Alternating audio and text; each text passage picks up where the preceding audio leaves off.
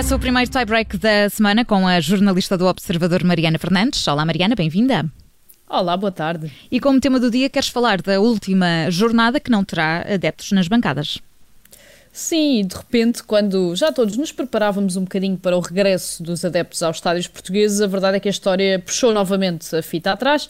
De recordar então que tinha sido anunciado na semana passada que a última jornada da Primeira Liga iria contar com 10% da lotação dos estádios, com a apresentação, claro, de um teste negativo à Covid-19 e também com apenas, apenas com apoiantes da equipa visitada, portanto a equipa da casa, mas hoje em comunicado a Liga Portugal decidiu, eh, indicou então que decidiu não avançar com essa proposta, não avançar com esses testes piloto, por não estarem reunidas as condições de equidade. Ou seja, basicamente a Liga Portugal tentou que o público regressasse aos estádios nas duas últimas jornadas do campeonato, para que todos os clubes pudessem ter pelo menos um jogo em casa com os próprios adeptos, mas esse pedido foi recusado uh, pelas autoridades de saúde, pelo governo, como foi confirmado também no último briefing do Conselho de Ministros.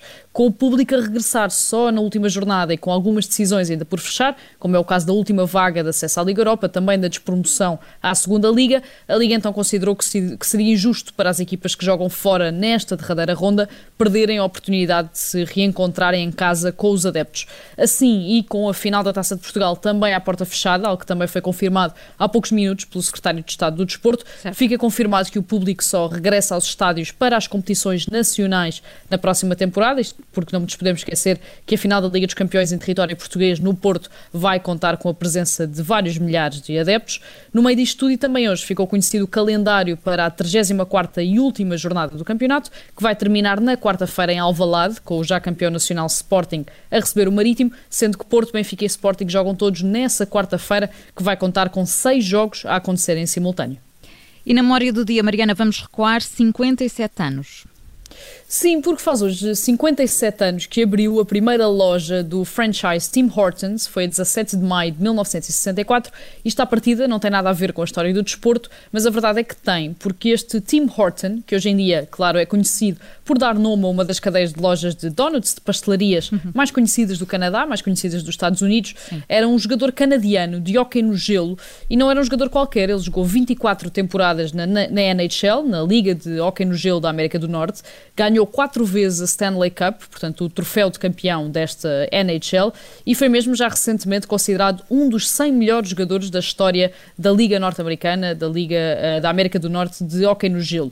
Em 1964, então, uh, enquanto ainda jogava, decidiu lançar-se nos negócios e abriu a primeira loja Tim Hortons, faz hoje então 57 anos, foi em Hamilton, Ontario, no Canadá. Ele já tinha tentado abrir sem grande sucesso um restaurante de hambúrgueres, lançou-se então depois para os donuts, para as pastelarias, onde incluiu receitas que ele próprio fazia em casa uh, para a família. A loja tornou-se um sucesso estrondoso e em 1968, apenas quatro anos depois, já valia vários milhões. Tim Horton morreu em 1974 com apenas 44 anos, de forma trágica, num acidente de carro. Ele ainda jogava nesta altura e para trás deixou um enorme legado esportivo no hockey no gelo, mas também este enorme legado uh, societal, digamos assim, já que a Tim Hortons está hoje espalhada por 14 países, ao longo de quase 5 mil restaurantes, e foi comprada pela Burger King em 2014 por mais de 11 mil milhões de dólares. Portanto, o negócio correu muitíssimo bem. e a fechar, Mariana Fernandes, o número do dia é o 5. É o 5 porque é o número de posições que o Benfica subiu no ranking das marcas mais valiosas no futebol. Este estudo elaborado pela Brand Finance indica que o clube encarnado subiu de 46 para 41 sendo que o Benfica é o único representante português nesta lista. É uma lista que continua a ser liderada pelo Real Madrid, cuja marca é avaliada em qualquer coisa como 1.276 mil milhões de euros, seguindo-se depois o Barcelona e o Manchester United.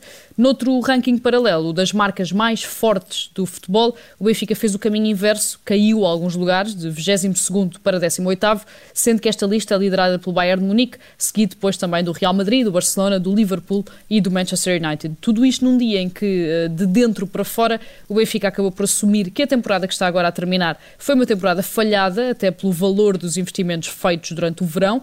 Jaime Antunes, vice-presidente encarnado, disse em entrevista à Rádio Renascença que o clube terá de enfrentar a próxima época com outra atitude, com mais humildade, mas que antes disso tem de ganhar a, próxima, a Taça de Portugal, já no próximo domingo contra o Sporting Braga, para honrar os sócios, para honrar os adeptos que continuaram a apoiar a equipa nesta temporada mais vazia de títulos. É uma final que vamos também acompanhar aqui na Rádio Observador e é desta forma que termina também o tie-break com a jornalista Mariana Fernandes. Mariana, obrigada e até já.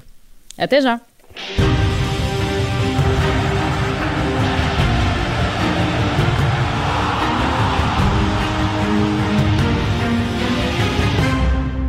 Rádio Observador.